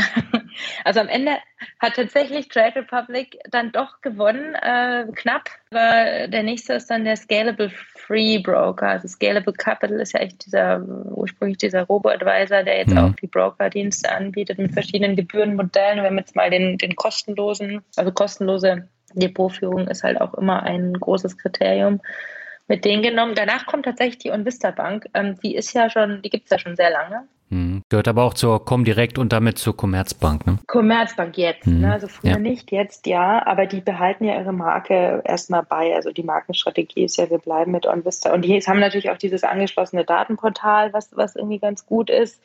Ähm, manche Dinge sind bei der Onvista Bank nicht so digital, sage ich jetzt mal. Die sind da, musst du irgendwie auch noch teilweise Briefe hin und her schicken, Formulare, aber abgesehen jetzt davon ähm, sind die halt etabliert, die haben viele Handelsplätze angeschlossen. Also sie haben schon auch ihren dritten Platz, finde ich, verdient, aus meiner Sicht. Aber sie sind tatsächlich in der Krise auch in die Knie gegangen. Also im letzten Jahr habe ich ganz ja. viele Beschwerden gehört, dass gerade bei ja. Onvista ständig Probleme waren. Und das ist dann natürlich ja. negativ. Das stimmt. Du hast, du hörst immer wie, aber du hörst bei den anderen auch ähm, ja. Kritik. Absolut, also es gibt ich, immer ein Für und Wider. Ja. Ich glaube, kein Broker ist perfekt irgendwie. Ne? Also wir hatten da auch mal irgendwie mit der Depoteröffnung, da wollte jeder ein Depot eröffnen, dann hat es nicht geklappt. Ne? Dann wieder jeder diese, diese GameStop-Aktien und dann gibt es irgendwie äh, Ausfälle, dann sind die alle überfordert, dann haben die alle ja. nicht irgendwie ihren Support so schnell da und dann, wenn du halt als Bank oder als Broker dann auch nicht so digital aufgestellt bist, vielleicht, ähm, ja, schlägt sich dann sogar noch mal ein Stück weit mehr nieder.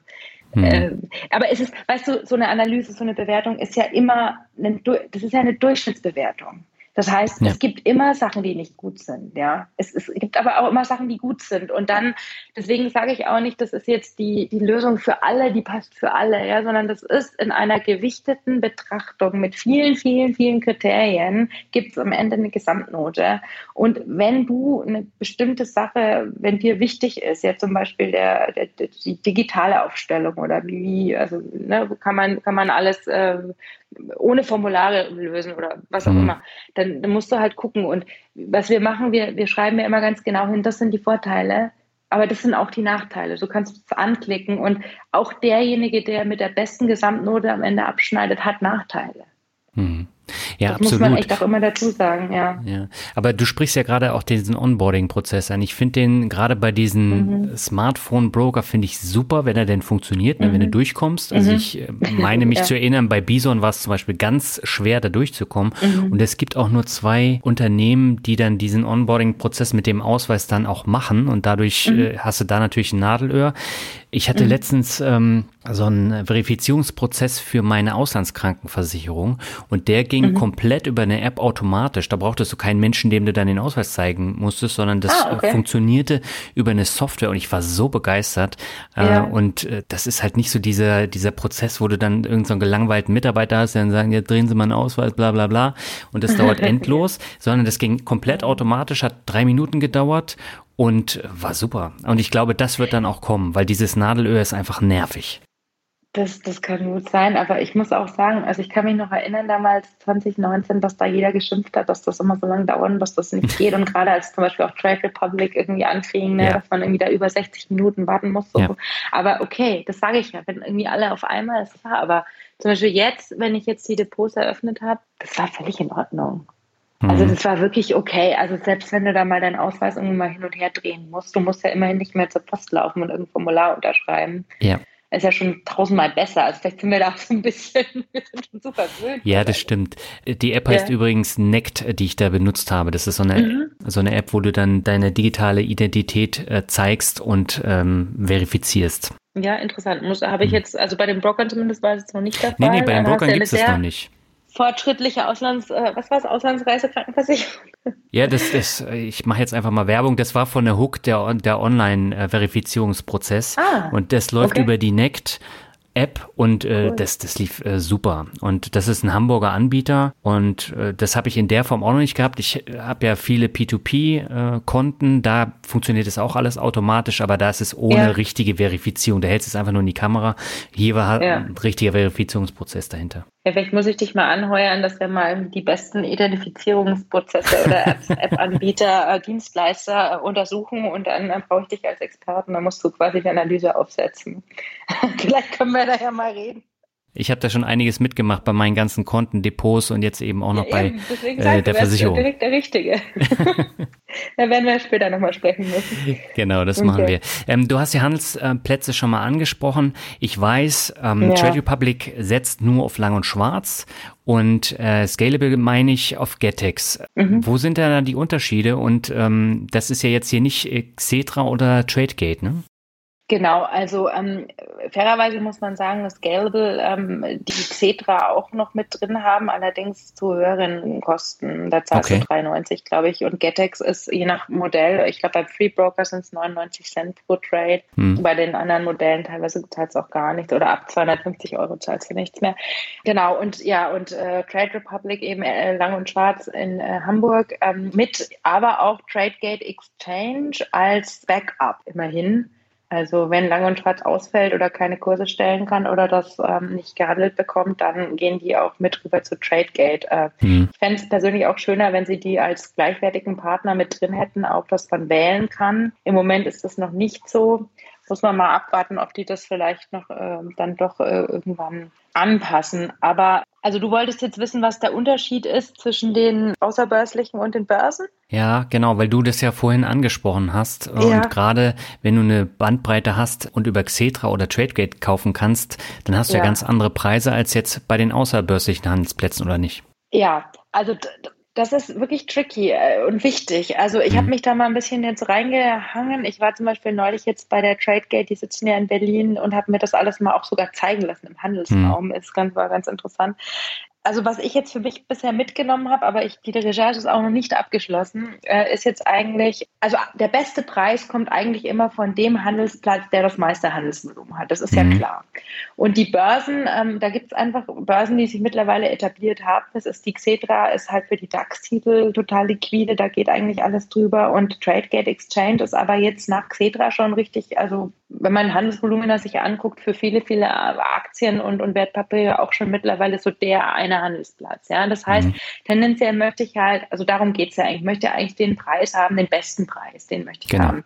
Dann gibt es eben dieses Gebot aus dem Wertpapierhandelsgesetz, dass äh, jeder Broker sich eigentlich auch oder Anbieter sich verpflichten muss, dem Kunden den besten Preis eigentlich zu verschaffen. Ja, so. Das bedeutet, wenn jetzt eine Börse, die eben das, die liquideste ist, die also den besten Preis bietet, offen hat, dann müsste eigentlich auch jeder andere Handelsplatz, äh, den ich da anbiete als Broker, auch diesen Preis mir geben ja, oder garantieren. Mhm. Jetzt ist es halt schwer zu überprüfen, ist das, ist das wirklich so, ja? Und es gibt ja auch immer wieder die Leute, die dann also sagen, ja, ich glaube eigentlich nicht, dass ich da den besten Preis kriege bei einer Lang und Schwarz oder bei einer Getex oder sonst irgendwo, weil auch wenn du quasi auch nur einen angezeigt bekommst, weißt du ja gar nicht, hast ja gar nicht den anderen Kurs vielleicht nebendran und weißt gar nicht, ja, ist das jetzt wirklich der beste Preis, ne? Hm. Ähm, womit die Börsen dann argumentieren, oder nicht die Börsen, sondern eben diese Handelsplätze, außerbörsigen Handelsplätze argumentieren, ist ja, ähm, wir haben ja die Börsenüberwachung dabei, weil die sind ja quasi angeschlossen an die, also Lang und Schwarz an die Börse Hamburg und ähm, die Getex an die Börse München. Mhm. Also die, die, die berufen sich immer auf, den, auf die Handelsüberwachung, ja, also dass, dass das eben dann da auch alles nach, äh, nach rechten Dingen zugeht. Da muss man da jetzt ein Stück weit mal darauf vertrauen. Also ich, ähm, ich denke halt wieder an unsere, unsere Nutzergruppe. Das sind die, die einmal anlegen und das liegen lassen oder das sind die, die eben monatlich im Sparplan sparen. Das sind jetzt vielleicht nicht die, die Viel-Trader, ja. Mhm. Also wenn ich jetzt Viel-Trader bin und ich kaufe irgendwelche Titel, die auch nicht so ähm, ständig gehandelt werden, sondern ich will irgendwelche Aktien, dann würde ich wahrscheinlich nicht auf einem außerbörslichen Platz handeln, sondern tatsächlich über die quasi jeweiligen Leitbörsen oder über diejenigen, die halt die liquidesten ähm, äh, oder den, den größten Umsatz machen mit dem, mit dem Titel. Wenn ich aber jetzt eben einen CI World ETF oder eine DAX-Aktie kaufen will, dann, dann und auch noch während der Öffnungszeiten von den jeweiligen liquiden Handelsplätzen, dann denke ich mir, ja, also eigentlich, da kann eigentlich jetzt nicht viel schief gehen. Und wenn ich da jetzt eine Hundertstel mehr irgendwie Cent mehr zahle, dann, dann lasse ich es ja trotzdem über 30 Jahre liegen, dann sollte sich das ja trotzdem eigentlich amortisieren. Ja, das ist, mhm. da muss man wirklich abwägen, was man will.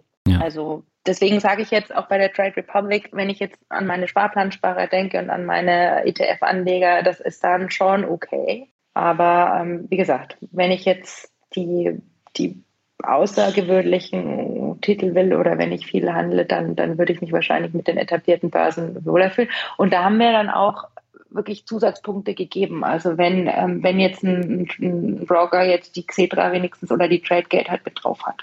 Also mhm. die kriegen dann mehr Punkte in der Analyse. Ja, welche Rolle haben denn die Kryptowährungen bei diesem Test gespielt? Ähm, genau, also wir haben einfach dann ähm, gesehen, ne, das ist auch so ein, so ein, Phänomen jetzt, dass die, dass die Broker mit dem Kryptohandel jetzt mit anbieten und auch damit werben. Und dann haben wir uns gedacht, naja, gucken wir es uns mal mit an. Äh, auf der einen Seite, so eine große Rolle spielen sie nicht. Also die Gewichtung ist sehr, sehr gering, weil wir natürlich sagen, wir richten uns ja an Anleger, die auch ansparen wollen und da eignen sich die Kryptowährungen weniger dafür. Ne? Wissen wir, es sind spekulativ, du kannst alles verlieren. Auf der anderen Seite ist es aber ein Trend und ähm, wenn du jetzt ein Geld übrig hast und willst auch einfach mal ein bisschen mitreden, willst mitmachen, willst vielleicht auch tatsächlich absichtlich ein bisschen wetten oder so, ja, mhm. dann, dann finde ich das jetzt irgendwie so als zusätzlichen äh, Funktionalität von so einem Broker jetzt auch ganz nett. Aber es ist wirklich, war super gering in der Gewichtung. Wir haben uns angeschaut, kann ich die Währungen dann direkt handeln? Also kaufe ich dann die Bitcoin oder die Litecoin oder die äh, Ethereum oder so? Oder kaufe ich eigentlich das Wertpapier, muss man sagen? Ne? Also das heißt dann äh, Exchange Traded Note das ist im Grunde eine Schuldverschreibung ähm, und die mir das Recht einräumt, e, eben diesen, diesen, diesen Titel, also diesen, diese Währung in dem Fall Kryptowährung zu besitzen. Aber ja. was dieses, dieses Papier eigentlich nur macht, das trackt halt die Wertentwicklung. Das ist so ein bisschen wie Cetra Gold. Ne? Also mhm. geht mit dem Goldkurs oder in dem Fall mit dem, mit dem Kryptowährungskurs einher. Du hast aber ein verbrieftes Recht, dass du im Zweifel, also zumindest bei den meisten, dass du diese Währung dann auch besitzt ähm, mhm. und dir auch irgendwie ausliefern lassen könntest. Genau, und ähm, haben dann halt geguckt, was bieten die da an? Kann man das über so ein Wertpapier machen oder kann man das irgendwie direkt kaufen?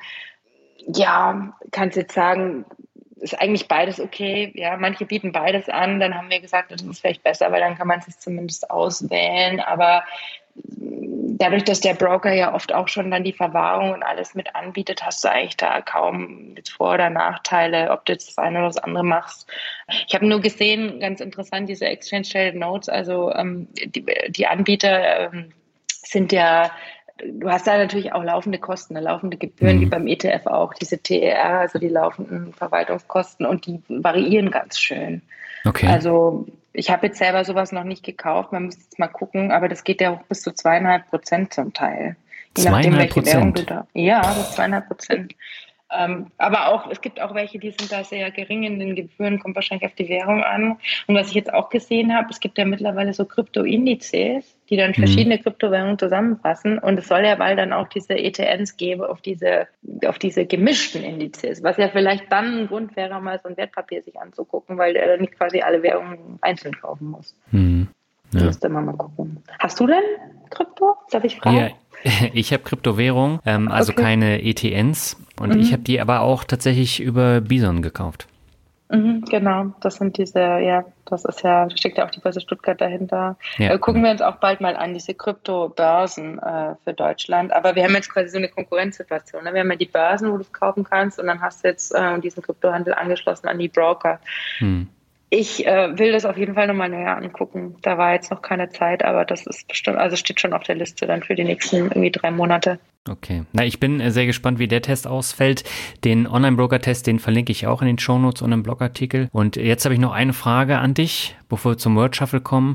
Hat sich denn deine persönliche Geldanlage geändert, seitdem wir das letzte Mal gesprochen haben? In den letzten drei Jahren? Ja. Äh, also eigentlich, jein ich habe einfach noch mittlerweile einen nachhaltigen, also Sustainable ETF-Welt ähm, mit dazugenommen tatsächlich. Mhm. Ähm, auch allein aus Neugierde mal zu gucken, wie sich das so entwickelt. Und dann habe ich ähm, ETF-Sparplan einfach betragsmäßig ein bisschen aufgestockt. Weil man sagt ja immer, ne, du sollst ja schauen, wenn du sonst keine Absicherung hast, äh, ich sage jetzt mal für einen Angestellten. Das Selbstständig ist wieder was anderes, aber dass mhm. du so irgendwie 10 bis 15 Prozent vom Netto da so zurücklegst. Also habe ich gedacht, äh, muss ich da mal ein bisschen was drauflegen. Und es wird ja automatisch abgebucht und einmal umgestellt und dann ist es ja, dann ist es ja easy. Ja, mhm. das habe ich gemacht. Aber ansonsten bin ich so immer noch langfristig bei and hold. Ich spekuliere nicht und mal gucken, ob ich jetzt mal mit diesen, mit diesen ETNs vielleicht in Zukunft mich mal ein bisschen auseinandersetze und das auch einfach mal dann ausprobiere. Ja. Okay, na, da bin ich immer gespannt, was du dann beim dritten Mal erzählst. Dann würde ich sagen, kommen wir jetzt äh, zum Abschluss zum Word Shuffle. Das heißt, ich nenne dir Begriffe und du sagst einfach, was dir dazu einfällt. Das kann ja. kurz sein oder lang und ich habe jetzt andere Begriffe genommen als beim letzten Mal. Ich habe extra nochmal nachgeschaut. Und okay. beginnen, beginnen möchte ich mit Work-Life-Balance. Das ist ja interessant. Also ich schätze sehr, äh, dass ich jetzt quasi arbeiten kann, von wo ich will, dass ich nicht irgendwie ins Büro muss. Das finde ich mhm. ganz angenehm. Gleichwohl ähm, ist es wirklich schwierig, dann auch mal zu sagen, jetzt mache ich Feierabend. Ne? Das ist tatsächlich so. Also ich würde sagen, da bin ich noch in der Findungsphase wie, okay. wie, man, wie man die neue, die neue digitale Arbeitswelt und dann tatsächlich das Abschalten miteinander verbindet. Ähm, ich mache jetzt wieder mehr Sport. Manchmal muss man sich einfach ein bisschen aufraffen, dann auch wirklich mal das dann zuzuklappen. Und ähm, was ich jetzt auch machen wollte in Berlin, einfach öfter mal in so einen Coworking Space zu gehen hm. und da dann einfach dann irgendwann nach Hause zu gehen und dann den Laptop zuzulassen. Okay, das heißt, ihr habt gar kein eigenes Büro in Berlin oder doch? Ähm, wir hatten jetzt eins, ähm, das war jetzt aber aus verschiedenen Gründen konnten wir das jetzt nicht ähm, halten und für mich war das auch ähm, nicht ganz optimal, weil das sehr, sehr weit weg war. Du weißt ja, die mhm. Wege sind lang und wenn ich dann eine Stunde ins Büro fahre und ich habe dann meinen Schreibtisch zu Hause, dann ist es immer eine Überwindung, wirklich zu gehen. Ja. Ähm, genau, deswegen probieren wir gerade so ein bisschen neue Möglichkeiten und ähm, Coworking finde ich jetzt ist auf jeden Fall mal ein Versuch wert. Hm. Gut, der nächste Begriff ist Corona. Corona hat mir meine ganzen äh, Pläne letztes Jahr komplett verhagelt. Ich denke, bei vielen war das auch so. Weil ja, ich hatte auch. eigentlich bei Finanztipp auch gehört und wollte erstmal ganz viel reisen. Wie gesagt, mein Vater lebt in Chile, also ich wollte da das Land kennenlernen und so, und dann war das alles äh, abgesagt. Das heißt, ja, jetzt äh, ja, hat man dann sich auf die Arbeit konzentriert, war vielleicht auch mal nicht schlecht, aber ähm, ich bin schon sehr froh, dass man jetzt mittlerweile mit den Impfungen wieder auch sich freier bewegen kann und merke schon, wie ich das genieße, dass man jetzt auch einfach sagen kann, zumindest innerhalb Europas, ähm, ich fahre jetzt doch mal wieder für eine Woche irgendwo hin, braucht man einfach. Also ich brauche es auf jeden Fall, ab und zu mal rauszukommen, was, was Neues zu sehen, weil das ja auch inspiriert. Hm. Genau. Ja, und vor allen Dingen ist es auch wärmer, ne? Also jetzt auf Fuerteventura ist es wahrscheinlich mhm. mehr als 15 Grad wärmer als hier in, in Lübeck beispielsweise. Ja, ich glaube, es war heute so 25 Grad, aber ähm, ich weiß nicht, ich weiß nicht, letzte Woche war es ja auch ganz schön in Deutschland. Ähm, Wenn es dann schöne Sonne scheint im Herbst, ist auch toll. Also ich bin, will ja. gar nicht sagen, es muss immer wegen des Wetters sein, dass man weg muss, aber ähm, weißt du, die Lebensart, das Essen, das ist einfach viel. Du hast mal einen anderen Ausblick, du guckst aus dem Fenster und siehst mal Wasser. Also hast du in Lübeck vielleicht mehr als ich in Berlin. Ja. Ähm, also ich brauche das, um, um auch um gut zu arbeiten, um, um auch wieder zu schreiben. Also ist ja irgendwie ein kreativer Beruf am Ende und hm. brauche ich. Okay. Der nächste Begriff ist Berlin. Berlin ist echt anstrengend und also irgendwie, vielleicht liegt es auch am Alter, ist mir im Moment eigentlich zu groß. Ist so, die Wege sind immer sehr lang und ähm, vielleicht ähm, folge ich, folge ich da jetzt so auch dem Trend, also mittelfristig ja, sich doch eher wieder ein bisschen nach draußen zu orientieren. Tatsächlich. Ja. Also klar ist immer noch viel los und so. Ja, ich habe ja 20 Jahre in Berlin gewohnt und ich bin immer gern als Urlauber da, aber da leben möchte ich nicht mehr. Ja, ja, es ist halt auch da, wo es wirklich schön ist. Das kannst du ja auch wieder nicht leisten, aber das ist ein anderes Thema. Ja, irgendwie ja. Also eine Großstadt ist einfach eine Großstadt, hat, hat viel Angebot, ähm, aber ähm, vor allem auch wenn du viel arbeitest ne, oder der Woche machst du ja kaum was und dann, ähm, ich weiß nicht, einfach diese Balance, es verschiebt sich halt ein bisschen, ne, was ist wichtig und dann ähm, habe wirklich auch die Natur zu schätzen gelernt. Aber das äh, sicherlich, wer, wer auch immer zuhört, ähm, kann das sicherlich auch nachvollziehen. Also hört man ja wirklich auch von vielen Leuten. Ist ja. wahrscheinlich jetzt einfach so eine, so eine, so ein Zeitgeist, ne? Ja. ja. Der nächste Begriff ist Digitalisierung. Puh, Digitalisierung. Ja, macht vieles leichter. Also ich bin zum Beispiel großer Fan vom kontaktlosen Bezahlen über, über hier Kreditkarte ins Wallet laden und dann einfach nur noch das Handy irgendwie anhalten. Mhm. Also bringt bestimmt viel Fortschritt, viel, viel Zeitersparnis, Vorteile, aber kann ja zumindest im, im persönlichen Bereich natürlich äh, Treffen und so weiter nicht ersetzen. Also ich weiß nicht, ich glaube auch jedem gehen diese Videokonferenzen langsam auf die Nerven. Ne? Und du willst eigentlich die Leute wieder persönlich treffen und willst ja. irgendwie dich unterhalten von Angesicht zu Angesicht. Das heißt, ich ähm, lege jetzt tatsächlich mein Handy öfter weg und auch nachts zum Beispiel aus dem Schlafzimmer raus. Also morgens ist erstmal, weiß ich nicht, normale Aufwachen, aber nicht sofort immer gucken, okay, was ist gerade wieder passiert. Ich bin gespannt, wann mal wieder so wirklich auch so die große Gegenbewegung kommt mit dem Digital Detox, dass die Leute irgendwie sagen, nur mein Handy gucke ich irgendwie einmal am Tag nur noch an. Mal hm. sehen. Ja, die wird bestimmt irgendwann kommen. Ja, also ich, muss ja auch jeder ein bisschen für sich wissen, aber entspannt mich extrem. Also wäre vielleicht mal, es wert auch mal auszuprobieren. Ja, okay, dann kommen wir zum letzten Begriff, das ist Mut. Mut, wie, das, wie die Stimmung oder Mut wie Mutig. Courage? Mutig. Ja. Das ist gut, eine gute Frage. Ich, Würdest du dich denn selber als mutig bezeichnen? Tja, weißt du, da habe ich viel drüber nachgedacht ähm, in letzter Zeit. Ähm, so ein bisschen dieses, auch wieder auf Corona bezogen vielleicht, weil es einfach so dominiert noch auch, ne, die Gedanken, dass du eigentlich, also ich weiß nicht, wie es dir ging oder wie es, wie es euch Hörern da draußen geht, dass man so ein bisschen träge wurde, dass man nicht mhm. mehr so viel in Angriff genommen hat, auch wenn man es vielleicht gar nicht konnte. Nicht mehr so, ich hatte manchmal das Gefühl, bin ich überhaupt noch genügend interessiert an Dingen, will ich noch so viel Neues wissen, kennenlernen ähm, und sich immer wieder darauf einzulassen, auch mal wieder was Neues zu erfahren, finde ich schon mutig auch, ja, weil irgendwie ist es natürlich schon einfacher, sich in seinem, in seinem Alltag so irgendwie so zufrieden oder so, ne, so zurückzuziehen. Also mein Vater sagt dann immer, jeder Tag ist neu und jeder Tag bringt was Neues und du sollst dich echt drauf freuen.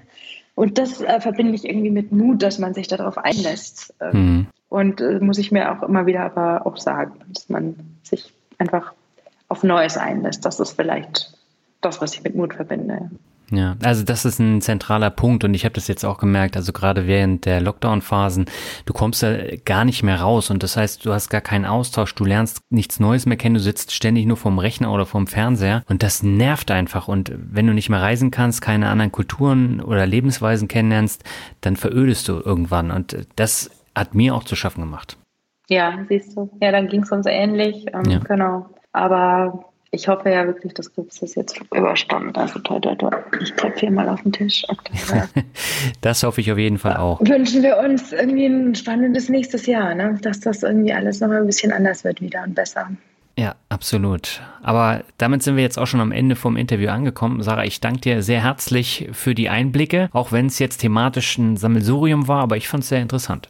Ja, also vielen, vielen Dank für die vielen spannenden Fragen. Ähm, es ist immer ähm, eine Herausforderung, mit dir zu sprechen, weil du so viele Themen anreißt und ich dann schauen muss, habe ich das wirklich alles im Kopf, was du wissen willst. Ja, ich hoffe, es war halt äh, auch vielleicht was dabei, das eine oder andere, was auch interessant war. Ähm, genau, vielen Dank, dass du auch ein bisschen äh, auf unsere Texte noch verlinkst. Ähm, und ja, würde ich mich natürlich freuen, wenn, wenn alle, die zuhören, auch mal vorbeigucken und auch gerne sich mal melden, was irgendwie gut ist, was schlecht ist. Wie gesagt, wir sind ja dabei, das aufzubauen anschauen und ich nehme da wirklich gern äh, auch Anregungen mit an. Ähm, oder auch mal, ne, wenn ihr sagt, also den Punkt müsste man doch wirklich in dem Fall bei dem Produkt irgendwie nochmal mit reinnehmen. Wir aktualisieren die Dinger regelmäßig und auch wenn sich da eben was tut, können wir das äh, jederzeit noch mit aufnehmen und wollen das auch. Äh, also wir wollen eigentlich schauen, dass wir wirklich die, die wichtigsten Sachen auch äh, drin haben, da nichts verpassen. Also gerne, gerne. Ich freue mich über Feedback jederzeit. Mhm. Okay, und wo sollen die Leute dann das Feedback hinschicken? Ach, äh, es gibt mittlerweile eine E-Mail-Adresse, die heißt einfach redaktion at forbesadvisor.com. Okay. Super. Das ist äh, wahrscheinlich die einfachste Möglichkeit im Moment. Oder halt dann auch über LinkedIn oder Xing oder so, wer da unterwegs ist, findet mich daher auch. Alles klar. Sarah, vielen Dank. Danke, danke dir, danke euch und dann bis zum nächsten Mal. Ja, soweit das Interview mit Sarah Zinnecker. Das erste Mal hatte ich Sarah im Januar 2018 in Folge 87 zu Gast. Also ist schon ziemlich lange her. Damals hat sie auch viel mehr zu ihrem Werdegang erzählt. Sie hat ja beim Handelsblatt angefangen, war dann bei äh, Finanztipp. Und wenn dich das auch interessiert, dann hör doch mal in diese Folge rein. Das war auch eine der beliebtesten Folgen im Jahr 2018. Es lohnt sich also, das zusätzlich nochmal anzuhören. Auch wenn jetzt viele Details, über die wir gesprochen haben, natürlich schon ein bisschen älter waren und jetzt haben wir ganz aktuell über die unterschiedlichen Girokonten, Kreditkarten und Neobroker gesprochen. Und Sarah hat ja das mit der DKB auch kurz angesprochen. Ich habe es im Intro auch nochmal gesagt. Auch dort werden künftig die richtigen Kreditkarten Geld kosten und Deswegen ist es umso wichtiger, dass man nach links und rechts schaut, wo man das Beste dann von den Angeboten übernehmen kann. Ja, und bevor wir jetzt zum Ende kommen, habe ich noch zwei Bewertungen. Die erste stammt von Ich wär dann soweit. Er schreibt in seiner Vier-Sterne-Bewertung endlich mal die richtige Einordnung. Danke an Professor Fink in Folge 191 für die klare Einordnung, was die ach so schlimmen Untergang des Aktienabendlandes Grünen eigentlich wieder vorschlagen nämlich der persönliche Einkommenssatz auf 60 Prozent der Erträge, wie zum Beispiel Dividende, Teileinkünfteverfahren. Damit also für die meisten der Abzug genauso wie die derzeitige Abgeltungssteuer. Nur die wirklich Vermögenden werden wohl etwas mehr zahlen. Mache ich gern und gehört zur Solidarität und der Sache mit den Schultern. So wird dieser Podcast dann vielleicht wieder zu einem wirklich guten Medium, bei dem über die Finanzwelt holistisch mit systemischen Gedanken informiert wird. Viele Grüße, Joachim. Ja, ich glaube, man kann anhand dieser einen Aussage nicht sagen, dass der Podcast schlecht ist, aber ähm, der gute Joachim hat natürlich recht. Der, der Punkt von Professor Fink war wichtig. Wie wir jetzt wissen, wird es wohl bei der Abgeltungssteuer bleiben. Jetzt sind ja momentan die Koalitionsverhandlungen, die beginnen und wir werden uns noch ein bisschen gedulden müssen, bis dann das endgültige Koalitionsprogramm steht. Aber es wurde jetzt ja schon mehr oder weniger beschlossen, dass die Steuern nicht erhöht werden und dass es dann auch bei der Abgeltungssteuer bleiben wird. Lassen wir uns mal überraschen. Ich danke dir für die Bewertung und die zweite stammt von Uliana. Er schreibt genialer Podcast, höre den Finanzrocker mittlerweile seit vielen Monaten und habe schon zahlreiche Folgen gehört.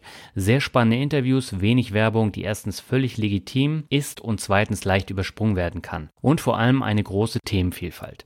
Klar, mich interessieren nicht alle Folgen, aber das kann ja auch nicht der Anspruch sein. Freue mich immer auf die neuen Folgen und stöbere gerne auch in den alten. Was ich noch spannend fände, wäre eine Folge über Broker. Haben die günstigen Broker ohne Ordergebühr etc. auch einen Haken? Haben die teuren Broker klare Vorteile? Gibt es andere, zum Beispiel steuerliche Aspekte, die für den einen oder anderen Broker sprechen? Vielen Dank für die vielen Folgen, die angenehme Erzählweise und die spannenden Interviews. Rock on, Dude. Ja, erstmal vielen Dank für die Bewertung. Heute haben wir ja über die Neo-Broker in der Episode gesprochen. Ich hatte in der Zwischenzeit ja auch das Thema Bugs. Da haben wir auch über die Unterschiede der Broker gesprochen. Generell musst du immer schauen, was sind die Vor- und Nachteile. Da helfen solche Tests wie beispielsweise jetzt beim, beim Forbes Advisor um da mal einen guten Überblick zu bekommen. In dem Test sind, glaube ich, aber nur fünf oder sechs unterschiedliche äh, Neo-Broker drin. Es gibt natürlich noch weitere und es gibt auch die normalen äh, Broker wie Comdirect, Consorsbank, MaxBlue, ING, äh, die haben dann andere Vor- und Nachteile. Generell, was die steuerlichen Aspekte angeht, da musst du immer gucken, sitzt die Bank in Deutschland oder im Ausland und das hat dann immer einen Einfluss auf die Steuern. Also beispielsweise die Giro sitzt ja in den Niederlanden und da muss man dann immer gucken, da wird dann teilweise die Abgeltungssteuer nicht abgeführt, das heißt, man muss sie dann selber abführen und das sind so Feinheiten, auf die man achten muss. Und ja, den anderen Punkt mit den Haken, da haben wir heute in der Folge auch drüber gesprochen. Das sind unter anderem die Handelsplätze und man hat dann durchaus über die außerbörslichen Handelsplätze Aufschläge. Das heißt, die Aktien sind dann teilweise teurer als auf einem liquiden Handelsplatz wie ähm, Xetra oder Tradegate. Und das sind da dann tatsächlich ähm, Nachteile, aber ansonsten, die Neo-Broker haben sehr, sehr viele Vorteile. Man muss sie halt dann eben auch richtig nutzen.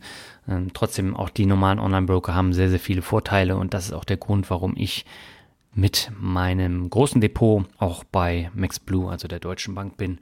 Und ich bin auch zufrieden, selbst wenn ich mehr für die jeweiligen Käufe und Verkäufe bezahlen muss. Das sind dann 8,90 Euro bei einem Volumen von 1000 bis, ich glaube, zweieinhalbtausend Euro. Danach wird es dann auch ein bisschen teurer. Aber äh, ich bin da jetzt seit sieben Jahren und mir konnte auch immer geholfen werden, wenn ich jetzt eine Frage hatte. Das gleiche gilt für Comdirect auch, da habe ich ja auch ein Depot und ähm, das sind so Dinge, wo man dann immer darauf achten muss, weil bei den Neo-Brokern ist das tatsächlich der große Nachteil, dass da keine Telefonberatung stattfindet und da kommt es immer darauf an, wie, wie fit bin ich beim Umgang mit den Handelsplattformen weiß ich dann eben auch so Geschichten wie mit der Abgeltungssteuer, äh, weiß ich da auch Bescheid. Und ja, das ist wichtig. Ich gebe dir einfach nochmal den Tipp, schau mal beim Forbes Advisor vorbei. Äh, ich finde die Tests wirklich ansprechend und da kann man auch eine ganze Menge mitnehmen. So, damit bin ich jetzt am Ende dieser Folge angekommen. Die nächste Folge gibt es mit einem komplett anderen Thema in zwei Wochen. Bis dahin wünsche ich dir alles Gute und sage ciao.